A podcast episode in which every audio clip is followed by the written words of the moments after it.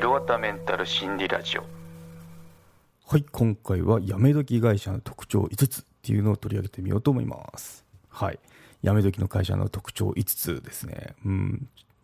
またあの面白い記事を見つけたんですよね。うん。その会社やめ時なのかもメンタルヘルスに悪影響を及ぼすブラックな職場の5つの特徴っていうことでまたリンクの方を貼っときますんであの興味がある方は覗いてみてくださいなんですけど、うん、そうですね、これ定期的にチェックポイントとして取り上げるのもいいんだろうなっていう内容だったんで、今回取り上げてみましたね。そう。まあ、意外と当てはまると思いますね。はい。ということで内容入っていきましょうということですね。うん。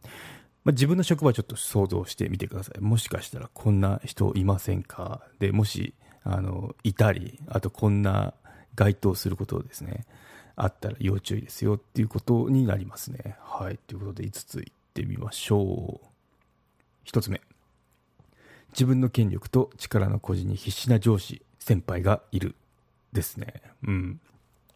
まあなんか、私も結構転職してきた人間ですけど、いるなって、なんかこう、ああ、あれ、あのことかなとか、なんかこう 思い浮かんだりするんですけどね、顔とかが。うん。なんでまあ、そういったことがあったら、まあ、ここちょっと注意注意ですよって言われてますね。はい。その理由ですね。その理由っていうのは、まあ、上司先輩が他人に異様に意識をしているため、その場にいるだけでも常に視線を感じ、気遣いしますってことですね。うん。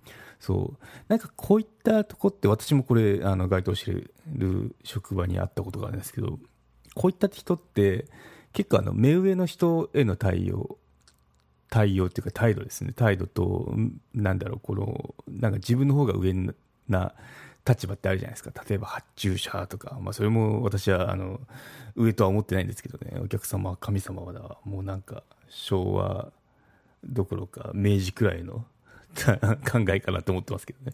うん。そういうことで、あの、何が言いたいかっていうと、なんかその特徴があって、コロッとこう、自分より上か下かでこう態度が変わるみたいな。でもこれやっちゃいけなくて、なんでかっていうと、あの、立場って変わったりするんで、あの、結構、長い目で見ると、あ、長い目で見ると、あなた損してますよって思ったりしますね。はい。ということで、一つ目が結構長くなりましたけど、二つ目いきましょう。はい。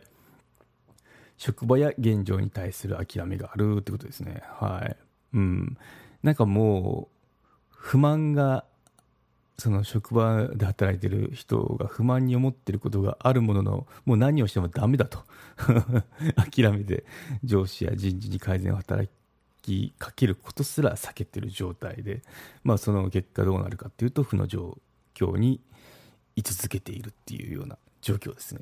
なんかもうこう読むだけでも息苦しい環境ですよね はい。次は3つ目いきましょう。はい。陰口、噂好きな人が影響力を持っているですね。これもなんか、癖者って感じがするんですけど。まあなんかこう、社会生活してるんで、なんかこう、噂を立てる人って、まあ大きな企業かな。大きなとこだと、な必ずって言っていいほど、いる、いるっていうか出てきちゃうんですよね。ちっちゃいとこだとちょっとわかんないと思うんですけど、大きなとこいます、何人か。一人はいたから、必ず。あの、なんだろう、芸能レポーター的な、あの、雰囲気で、ペラペラペラペラ、こう、喋るような人っていうのが、不思議といる、いたもんでしたね。うん。なんで、まあ、でもこれ人っていうのは、はいはいって感じで、みんなこう、あの、なんだろう、一つのエンターテインメントとして、あの、聞いてたり、あとは全然無視したりとか、あの、してたんですけど、厄介なのが、この人が、例えば、あの、課長とか部長とかだったらもうアウトっすよね。うん。なんで、そう、なんでこ、これって、やっぱ、普通なんないですけどね。偉い人にはなんないんですけど、なっちゃってるような組織っていうのは、本当にそんだけ、あの、人いないんですよ。人材がいないのかわかんないんですけど、あの、うん。きついですよね。単純に そう。なんてあの、まあ、ここの記事の理由としては他人の動きを探ってネタ提供する人がいるってことで、まあもう疲れますよね、普通に。うん。なんで、まあここっていうのは要、要チェックっていうかチェックポイントの一つですよっていうふうな紹介をされてましたね。はい。四つ目挙手これ結構あると思いますよ。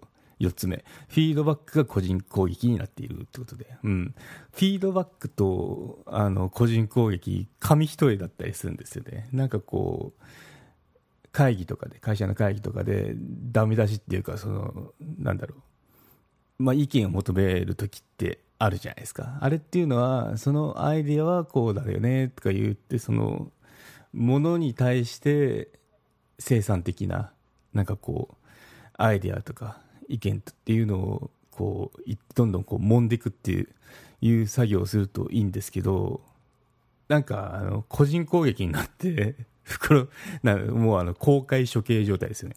公開処刑状態になってるような、あの、組織っていうのも、うん、あったなって、そこまで言いますかみたいなとこってあったんで、うん、紙一重なんですよ。これ、フィードバックか個人攻撃かって、あの、気をつけた方がよくて、そこ分かってないようなとこっていうのは結構、あの、トイレで社員泣いてるみたいな感じになっちゃうんで、あの気をつけた方がいいですよっていうところで、うんまあ、ここでの理由も語られてて、まあ、会社業界人としてパフォーマンスを上げるにはどうしたらいいかという視点がなく、一辺倒な批判になってるですね。批判は簡単ですからね。あのうん、文句を言うのは簡単ですけど、文句言いつつ、こうしたらどうなのっていう、その、アイデアを付け足せるか付け足せないかでまた変わるし、あとその、文句の言い方も、文句って言っちゃいけないんですけど、批判なんですけどね。あの、その、批判っていうか、まあなんだろう。まあ批判かな。批判も、その、人じゃなくて、このアイディアとか、なんだろう、その、指摘事項ですね。課題に対してこうしたらどうですかっていうようなこの伝え方ができるできないっていうのはやっぱあの人のことを思ってるか思ってないかっていう問題なんで、あの、やっぱその、そこに気づいてるか気づいてないかが外に出ちゃって個人攻撃かどうかになってる。個人攻撃か、あの、なんだろう、フィードバッカーのこの紙一重のどっち側に転がるかにつながってると思いますね。はい。ちょっと難しい説明でしたけど、まあ、そうですね、フィードバックは個人攻撃になってませんかっていうのはチあのチェックポイントになります。はい、最後、5つ目ですね。情報の周知が十分になされてません。ということで、これ結構きついですよね。システムの会社にいたんですけど、面白いことがあって、あの、まあ、開発だと、なんかこう、ユーザーでログインしなきゃいけない時があるんですよ。で、必ず、パスワードと、その、まあ、開発用のユーザーですってっていうのは知らされないと何も仕事できないじゃないですか。有料チャンネルのご案内をいたします。サブスク版チャンネル「ひろわたメンタル心理ラジオプレミアム」を Apple Podcast で木曜に配信中。サブスク会員は今までの会員限定エピソード全てを聞くことができます Windows の方も iTunes から聞くことができます。トライアル期間も設けてございます。ご登録して応援いただけると励みになりますのでどうぞよろしくお願いいたします。